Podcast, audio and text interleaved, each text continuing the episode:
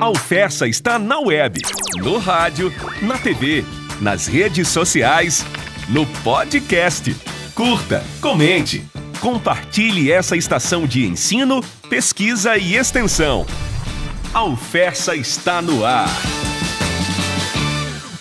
Olá pessoal, seja muito bem-vindo a mais um podcast, o FessaCast. Para você que está ouvindo a gente pela sua plataforma de áudio preferida, o nosso muito obrigado, a nossa gratidão, saudação também. Para você que está ligado na gente aqui pela 105 FM, a Boa de Mossoró, muito obrigado pela sua audiência. Aqui você está ouvindo o Fessa no ar e para você que está aí no podcast, você está ouvindo o FessaCast.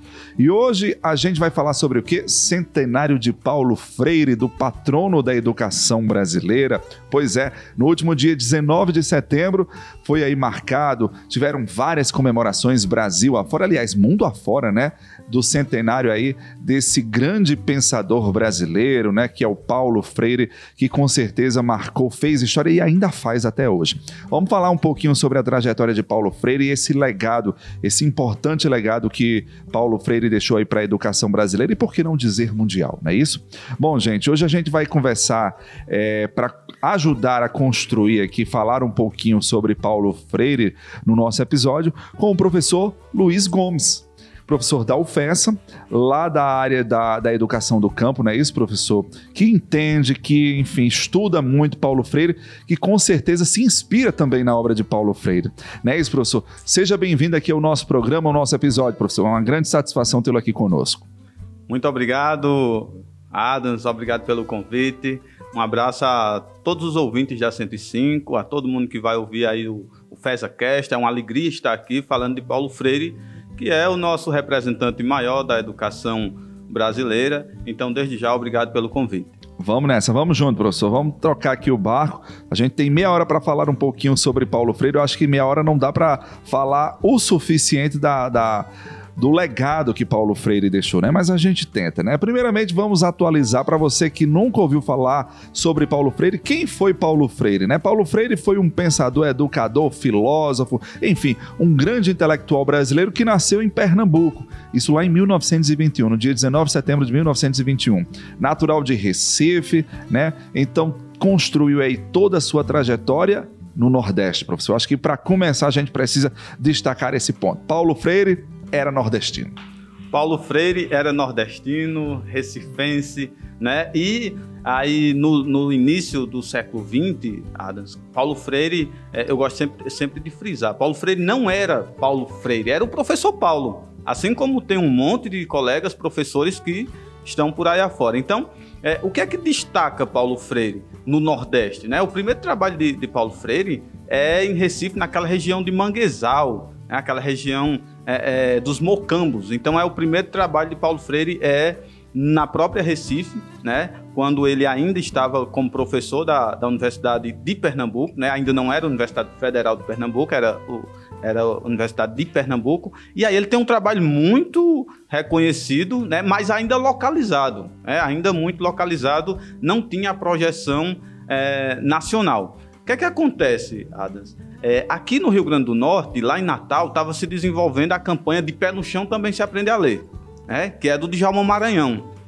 Vamos lá, vamos acompanhando. O contexto, isso é importante, é o contexto. Eu sou professor, então tem que ir pela, é, por é essa muito via. importante. É, é, entender o momento também, o contexto histórico da época que para a gente se situar, né, professor? Perfeito. Então, em Natal, estava havendo a campanha de Pé no Chão também se aprende a ler, que era uma campanha de alfabetização de adultos, né, que visava diminuir o analfabetismo. E lá era do prefeito de Jalma Maranhão que era inimigo rival político do Aloysio Alves, que era o então governador do Rio Grande do Norte.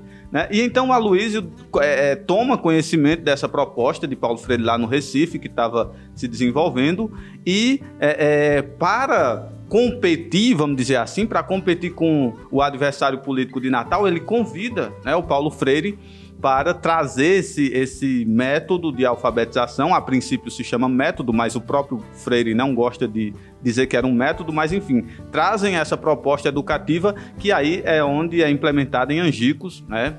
E aí afora todo esse contexto político, Adams, é, uma, é um sucesso, é um sucesso profundo, né? Uma experiência que ganha dimensão nacional e internacional. Então você imagina em 1963 o Le Monde da, da França, né, o Parisiense Le Monde, o jornal ter vindo aqui conhecer essa experiência, o, o presidente do Brasil ter vindo a Angicos conhecer é, tudo isso. Então foi uma, realmente uma, um projeto de uma dimensão gigantesca. Foi um grande divisor de águas, né, professor? É, a partir desse momento, Paulo Freire ganhou a sua projeção internacional, professor Luiz? Sem dúvida, podemos destacar as 40 horas de Angicos como o marco na trajetória de Paulo Freire. Foi isso que levou ele internacionalmente. Com, com um destaque né, que em 63 vem o regime militar e Paulo Freire é um dos primeiros a ser preso. Né? E ele vai é, ser exilado no Chile, depois vai andar muito mundo afora, né? E vai continuar esse trabalho internacionalmente. Então, essa dimensão internacional é muito forte no, no, Paulo Freire, porque ele sai do Brasil e continua trabalhando lá fora, de modo que quando ele retorna, ele está muito conhecido, inclusive está mais conhecido fora do que aqui. Prova disso é que a Pedagogia do Oprimido, que é a obra mais é, é reconhecida, ela é publicada inicialmente em espanhol e inglês para só depois ser publicado em, em português. português. Antes da gente, é, aliás, antes de, de, continuarmos, professor, nessa, nessa pegada aí da, do, do, do, das contribuições de Paulo Freire, eu queria voltar aqui mais para essa questão da criação, né, da infância, da juventude de Paulo Freire, porque a gente mostra que ele foi, enfim, criado numa, numa família, né, onde tinha educação como um princípio básico. E é, e é impressionante, né, é interessante a gente ver que uma criança que tem esse perfil, né, um jovem que tem esse esse perfil dentro da educação, a probabilidade ou a possibilidade dele ser um, um adulto muito educado, um intelectual, é muito forte, né? Paulo Freire, pela sua história aqui, ele, é, enfim, tinha uma irmã que era professora, né, e, e, meio que foi mergulhado, né, imerso nessa questão da, da, da educação, né, da, da pedagogia, vamos dizer assim, mais propriamente. Então mostra que isso vem de berço em relação a Paulo Freire. Exatamente, Adams. A família de Paulo Freire é uma família muito é, é, cuidadosa com, os, com, a questão educativa, né? É uma família de classe média inicialmente, né, que perde os seus bens na crise de 29, né? É, e passa a enfrentar, eles mudam nessa época de, de Recife, do bairro Casa Amarela, ali logo na entrada de Recife, eles mudam para Jaboatão dos Guararapes, né, que é a região metropolitana, e ali eles passam um período de dificuldades, né? Paulo Freire é, passa, passa, ele conta nos livros, ele passa precisão, que é o que a gente conhece aqui no Nordeste como fome, né? Passar fome, ele passa precisão, né? ele tem problemas alimentícios de várias naturezas, né? mas ao mesmo tempo isso cria uma pessoa solta, um menino, ele diz muito, eu fui um menino criado solto nos quintais, nas, nos pés de goiabas, né? É, naquela, naquela região rica. Então, é, ao mesmo tempo que está acontecendo esse aspecto, vamos, vamos dizer, negativo, é, está é, acontecendo também algo muito interessante que é a mãe de Paulo Freire, principalmente, é, indo dia após dia atrás de bolsas nas escolas particulares né, de Recife, porque ela sabia que ele tinha um potencial muito grande. Então, ela perambula durante muito tempo atrás de alguma escola que que receba, que aceite ele, né? E ele consegue, ele consegue uma bolsa, ele foi bolsista e se destacou muito no Colégio Oswaldo Cruz, né? Que é um colégio, era um colégio ainda é é de renome. Ou seja, a luta da mãe deu certo. A luta da mãe deu certo. Tem sempre isso, né, Adams? A gente não chega a ser quem é sozinho. É, é um caminho de muitos, é, é, muito trilhado. Então, esse destaque na mãe de Paulo Freire, no cuidado, na família, né, como um todo, mas a mãe principalmente, como uma pessoa que nunca se descuidou da educação, é muito bonito de se ver na história dele. Pois é. Enfim, a gente consegue observar toda essa essência de Paulo Freire, esse legado da educação dele a partir da base, né? Como a gente falou, a, a, com a sua criação. E isso ganha estímulo a partir da sua juventude, quando vem as suas formações e chega a década de 60, como a gente já abordou há pouco, né? Quando ele lança esse método que ele também não gostava de que fosse chamado de método, né?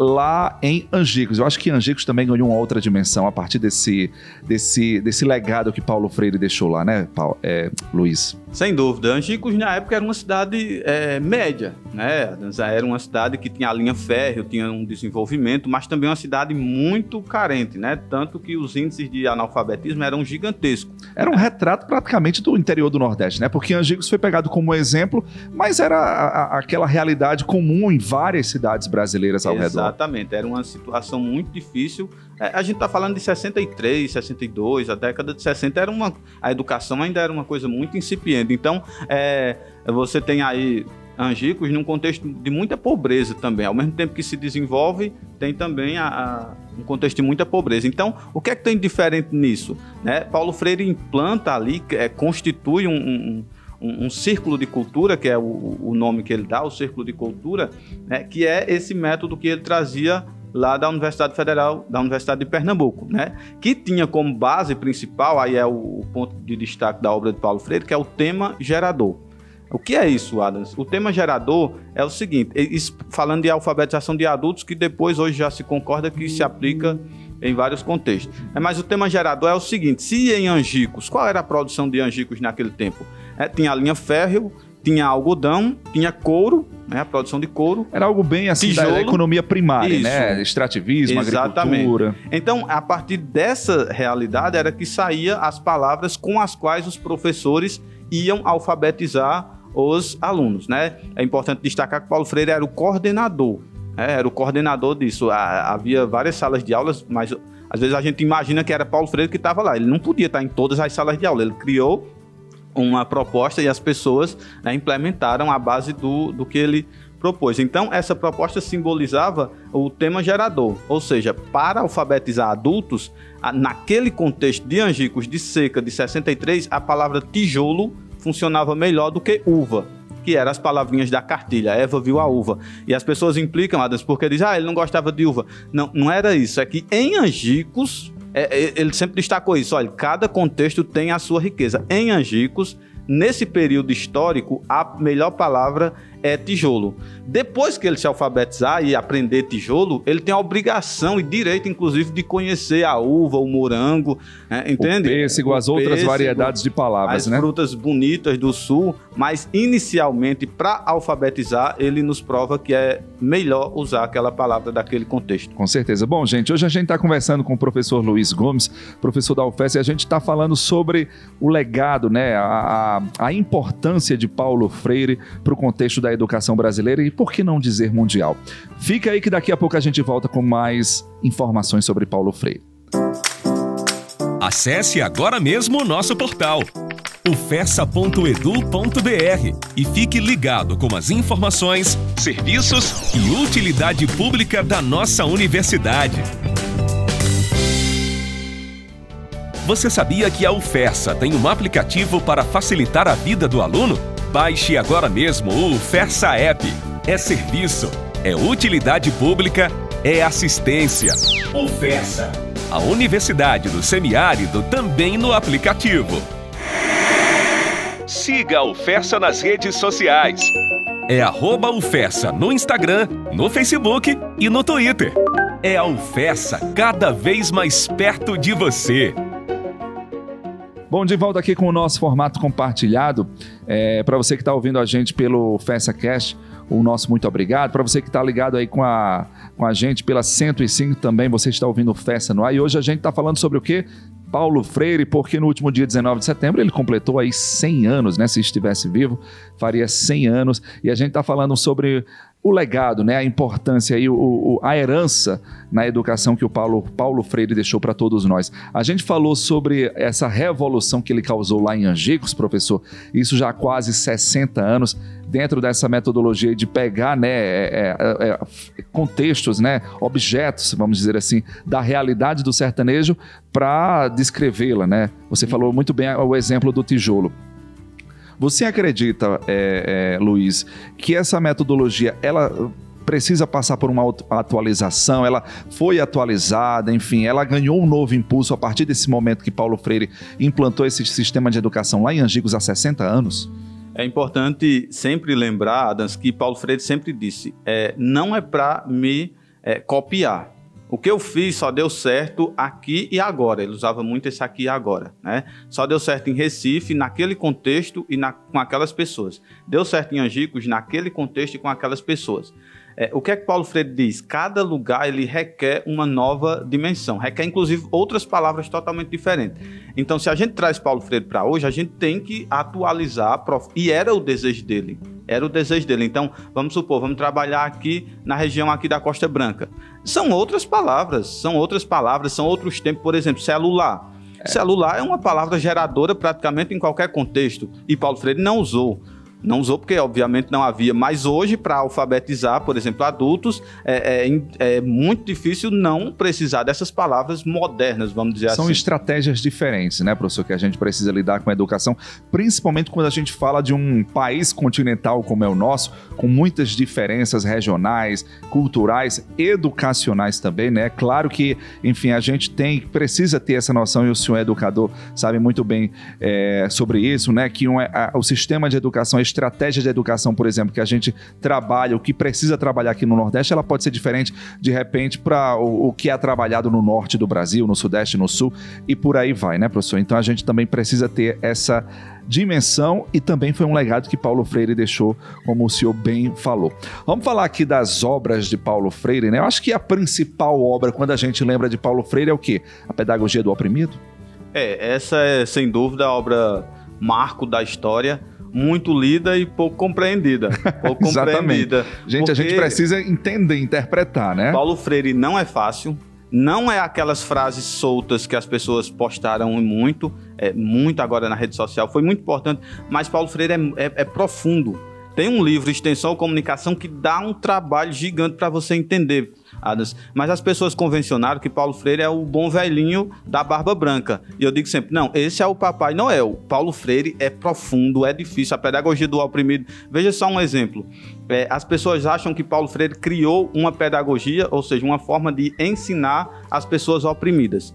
Não foi isso que aconteceu e, e, não é isso que tem naquele livro. A pedagogia do oprimido é Paulo Freire, é, é ele não está ensinando ninguém a se libertar, ele está dizendo ele está reconhecendo que quando as pessoas estão numa situação concreta de opressão, a vocação delas, ontológica, que é a palavra que ele usa, a vocação histórica natural delas é de se libertar. Mas as pessoas se libertam. Não é ele que vai lá ensinar como as pessoas se libertam, ele não criou uma pedagogia ensinando é, os oprimidos a se libertarem. Porque é isso que vem à tona quando fala da pedagogia do oprimido. Ele percebeu que no processo de libertação, vamos supor aqui das mulheres, né, em relação ao machismo, quando elas lutam por essa libertação, elas criam uma pedagogia. Elas criam um processo de ensino e de aprendizagem. Então, é, é essa pedagogia, é esse cerne que ele trouxe à tona. Né? Ele não criou, ele não disse como os oprimidos se educarem é, isso é muito importante destacar porque é sempre assim, parece que tem uma facilidade, a pedagogia da autonomia, muito bonita. É profunda aquele livro, né? Pedagogia da esperança, tão importante para os nossos dias. A pedagogia da esperança, que é outro marco fundamental, é, ele chama atenção porque tinha havido várias críticas à pedagogia do oprimido, um livro de 64, né? E foi muito questionado pelos movimentos dos direitos civis americanos. É, Nina Simone, é, aquele povo todo, Malcolm X, Luther King, é, direitos civis negros principalmente, questionaram o livro, que era um livro muito forte, mas tinha uma linguagem muito machista, por exemplo. Ele usava o homem, né? E ele reconhece depois isso, diz que é a origem do, do patriarcado nordestino, recifense. E aí ele diz: Não, eu não vou atualizar o livro, porque ele é fruto do que eu consegui naquele tempo, naquele contexto. Que é que acontece? Ele publica outro livro com outro contexto, que aí sim é a pedagogia da esperança. Atualizada é um dos primeiros a usar a linguagem de gênero, isso que a gente usa hoje, ele e ela, professor, professora, é um dos primeiros, quando ninguém usava isso, Paulo Freire usa essas expressões, o professor, a professora, o homem, a mulher, ou seja, ele nega que o homem representa todo mundo. Ele não generaliza, né? Como comumente a gente já faz, né? A gente trata o ser Isso. humano como homem, Isso. independente se é homem ou mulher, né? E aí é, é, esse caráter que é importante as pessoas buscarem na obra de Paulo Freire. É uma, é uma obra muito rica, muito rica e muito profunda. Tem aí a, a pedagogia do oprimido, como a gente disse. O primeiro é a educação como prática da liberdade, que é um ensaio muito bonito também.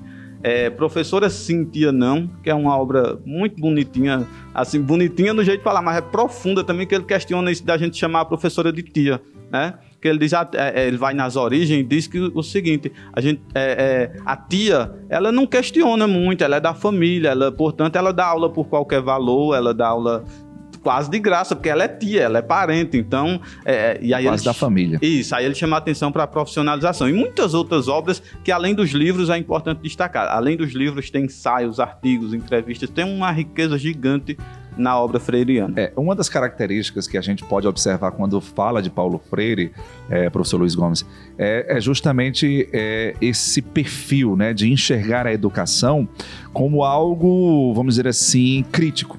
Né? A obra de Paulo Freire, ele, ele mexe muito nessa, nessa questão, ó, vamos aprender, mas também vamos despertar esse lado crítico, né? Vamos é, é, meio que filosofar, né? Entender por que, que a gente está aprendendo aquilo, por que, que a gente está aprendendo daquela forma, enfim. E, e, isso também, de certa forma, é, Luiz, chamou é, atenção para o período e causou uma certa polêmica, que eu acho que causa até hoje, né? Sim, por conta desse, desse, perfil de criticidade que Paulo Freire sempre colocou na sua obra, sempre colocou aí na sua trajetória. Isso ainda mexe muito hoje com, com as pessoas, com o sistema de educação, até mesmo com os críticos de Paulo Freire. Sim, sim, mexe profundamente. Paulo Freire sempre teve muito, muitos críticos e ele achava muito normal. Às vezes as pessoas dizem, se você, é, hoje, o que é que Paulo Freire diria dessas pessoas que falam essas coisas dele?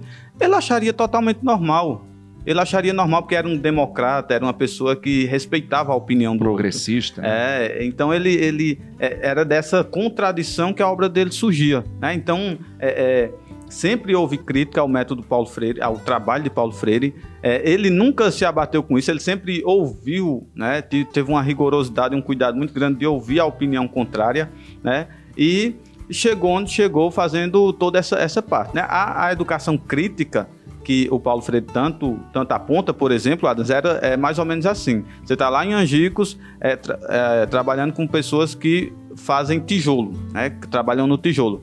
E eles fazem, os trabalhadores fazem aquele tijolo, é, esse tijolo bom, esse tijolo para fazer casa de alvenaria. Porém, a casa desses trabalhadores era de pau a pique ou a casinha de taipa, como a gente conhece aqui no Nordeste. E aí vinha a questão, como é que você faz tijolo para casas de alvenaria e você não consegue ter uma casa de alvenaria, né? É meio contraditório. É né? meio contraditório. Então eram essas questões que vinham à tona e mais tarde ele disse: se as pessoas se revoltam, é porque elas já tinham essa revolta, eu, eu, só, eu só toquei no problema, mas eu não ensinei ninguém a fazer greve ou ficar insatisfeito com a realidade. Eu apenas mostrei e já tinha nessa pessoa o desejo de mudar, de sair, de questionar essa realidade. Apenas expôs, né? Ajudou a expor um problema, uma dificuldade que aquelas pessoas estavam enfrentando. Bom, a gente está conversando hoje com o professor Luiz Gomes, falando um pouquinho sobre Paulo Freire, toda a sua herança, o seu legado aí para a educação brasileira. Fica com a gente, daqui a pouco a gente volta. Acesse o canal da TV UFESA no YouTube e fique por dentro das nossas produções de áudio e vídeo.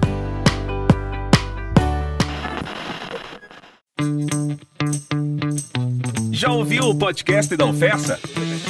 Acompanhe os episódios da UFESA Cast na sua plataforma de áudio preferida. UFESA Cast, para você ouvir na hora e onde você quiser. Bom, de volta aqui com o nosso formato compartilhado, com o nosso FessaCast para a turma do podcast, também com o Fessa no ar pelas ondas da 105 FM. E hoje a gente está falando sobre o quê? Paulo Freire, que completou aí, que completaria 100 anos, se vivo fosse, no último dia 19 de setembro de 2021. A gente está conversando hoje com o professor Luiz Gomes, professor da UFESA, e estamos falando aqui, discutindo um pouquinho sobre o legado, sobre a obra de Paulo Freire para o Brasil e para o mundo. Quando a gente fala também é, em Paulo Freire, professor Luiz, uma das coisas muito evidentes é, é o verbo amar. Amar e também o verbo agora esperançar, né? Porque se teve um brasileiro, inclusive fazer aqui só para trazer uma informação que Paulo Freire foi o brasileiro mais homenageado da história com pelo menos 35 títulos de doutor honoris causas aí de universidades da Europa e também lá dos Estados Unidos. Mas voltando à questão aqui, professor, são marcas muito singulares de Paulo Freire, esses dois verbos, amar e esperançar. Né? Esses conceitos ainda são válidos para hoje. A gente está num mundo tão estranho, né? Que a gente precisa mais de amor e de esperança. Acho que Paulo Freire está fazendo muita falta. Sem dúvida, Adams. Paulo Freire traz palavras, inclusive para o ambiente acadêmico, que são palavras que para a época dele são totalmente estranhas. Por exemplo, amor, amar, esperança, autonomia. Né? Essas palavras nunca foram muito é, é, recebidas na universidade. Né? É, opressão. A universidade sempre foi muito cartesiana e, e Eu digo isso porque agora eu estou com uma obra, escrevi um, tem uma obra minha que é a pedagogia do, é, da motivação, e motivação também não é uma palavra muito é, é querida. A universidade é mais, é, com todas as aspas, é mais séria, ela é mais dura. Então essas palavras soam estranho para a universidade. Mas é tão importante que tenha essas palavras, é tão importante que isso chegue no aluno, que chegue no professor, a, a, a esperança, né? Que Paulo Freire tratava do esperançar, que era é, é, transformar isso em verbo. É você esperar, mas não esperar sentado. Não, espera aí que a coisa vai acontecer é, esperar e a luta ao mesmo tempo. Então, Paulo Freire é de, é, é de, uma proposição tão espetacular que ele, ele causa também essa ruptura na universidade. Ele insere ali palavras que não são muito é, é do cotidiano, né? Que, que, que, não são muito dos artigos científicos, do amor. Onde é que você acha amor num artigo científico? Exatamente, vão logo dizer que é piegas, né? Mas qual o né? sentido de amor num artigo científico, né? Parece ser algo muito subjetivo para uma coisa que é muito real, né? Que trata de, de exatidão, né? De coisas exatas e tal. Então fica meio que. Onde é que vamos encaixar, né? O amor. Como se não essa... tivesse espaço para o amor, para a esperança, para a autonomia na seriedade da universidade. Não, ele diz tem, tem e tem que ter, porque a partir disso as pessoas conseguem estar é, é, tá mais próximo da realidade. Isso está fazendo muita falta hoje, né? Se a gente for fazer uma, uma análise, professor, esses verbos, essas ações, né?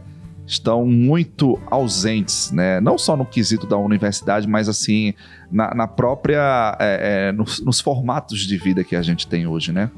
Profundamente. É, a gente tem um, um, modelo de vida, né, e de organização que ela preza muito é, pelo cartesiano, é, preza muito pela, pela relação seca, né? É uma relação muito é, equidistante, por exemplo, entre professor e aluno, é tudo muito separado, né? E, e essas palavras, elas não são apenas palavras necessárias, elas são palavras que podem é, de alguma forma melhorar a convivência, as relações interpessoais, é, é, o diálogo, né? São palavras que permanecem muito vivas e necessárias para qualquer contexto, Adams. Um dos, uma das características de Freire é essa: não se resume à escola, não se resume à universidade, se resume a, é, se estende, na verdade, à vida. É onde, haver, é onde tiver vida, vai ter a necessidade de amor, de esperança, de autonomia e de resistência. Com certeza. Professor, como é que o senhor imagina é, o legado de Paulo Freire daqui a algum tempo, sei lá, daqui a 50 anos. O senhor acha que vamos ter um, um, um respaldo maior sobre o que Paulo Freire foi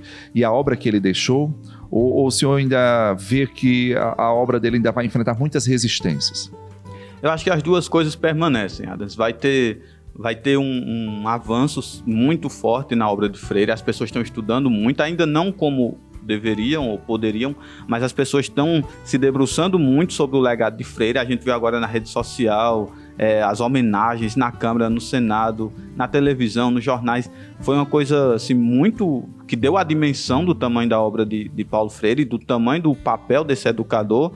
É, no Brasil, mas também vai permanecer a resist... vai permanecer a crítica, vai permanecer a contradição, que repito, Paulo Freire tinha nada contra isso. Ele tinha contra quando desce, desce os patamares da crítica né, acadêmica, intelectual. Quando baixa o nível, ninguém, ninguém consegue lidar com isso. Mas a crítica é, acadêmica, a crítica teórica, a crítica dialética, profundamente aceitável na obra de Freire. Então vai ter essas duas coisas. Penso que daqui a 50 anos, por exemplo, vamos ter novas homenagens, vamos ter outras pessoas estudando, vamos ter outros legados, mas também vai continuar havendo crítica, porque isso é, é normal e aceitável no universo da academia e da vida mesmo. Com certeza. Então, viva Paulo Freire e você brasileiro, ó vamos estudar mais, né? Porque eu acho que o, o mundo estuda mais Paulo Freire do que o próprio brasileiro, né? E eu acho que reconhece também mais o, o legado dele, né, professor, do que nós mesmos brasileiros. Então, eu acho que uma das grandes lições, né, um dos grandes, é, é, uma das grandes mensagens que a gente pode deixar aqui nesse nosso episódio é isso. Estude, conheça Paulo Freire, né, isso, professor? Eu acho que conhecendo a gente consegue até, é, por mais que você seja crítico, você consegue construir uma criticidade maior estudando, tendo esse argumento, tô tendo essa, essa base. Tive o prazer de ter uma formação muito próxima e perceber assim a grandeza, a rigorosidade que é a obra de Paulo Freire. Então, é, Paulo Freire não é um teórico bonitinho para ser citado, Paulo Freire é para ser é, posto em prática, é para defender, ser defendido enquanto uma possibilidade de educação libertadora, uma educação que dá sentido ao que a gente faz. E não é aquela coisa solta, cheia de conteúdo que você não sabe exatamente aonde que vai usar aquilo. Então, Paulo Freire é, antes de tudo, praxis. Professor Luiz, muito obrigado, tá certo, pela sua participação aqui no nosso podcast, no nosso episódio, falando um pouquinho sobre Paulo Freire, sobre esse legado que foi, né, sobre a importância de Paulo Freire para a educação brasileira. É óbvio que em 30 minutos a gente não iria conseguir falar tudo, né, dessa dimensão, desse universo que é Paulo Freire, mas a gente tenta aqui dar uma pelo menos essa é, despertar essa curiosidade para o nosso público. Obrigado mesmo. Muito obrigado, foi um prazer estar aqui, Adams, ouvintes. É, qualquer coisa estou à disposição. Muito obrigado pelo momento, pela partilha. É isso aí, gente. Obrigado, viu? Fica ligado aí com a gente que no próximo, na próxima semana tem mais episódios aqui no nosso podcast. Também tem mais um programa Festa no Ar. Obrigado, se cuidem. Até a próxima. Tchau, tchau. Você ouviu o Fersa no Ar, uma produção da Assessoria de Comunicação da Universidade Federal Rural do Semiárido.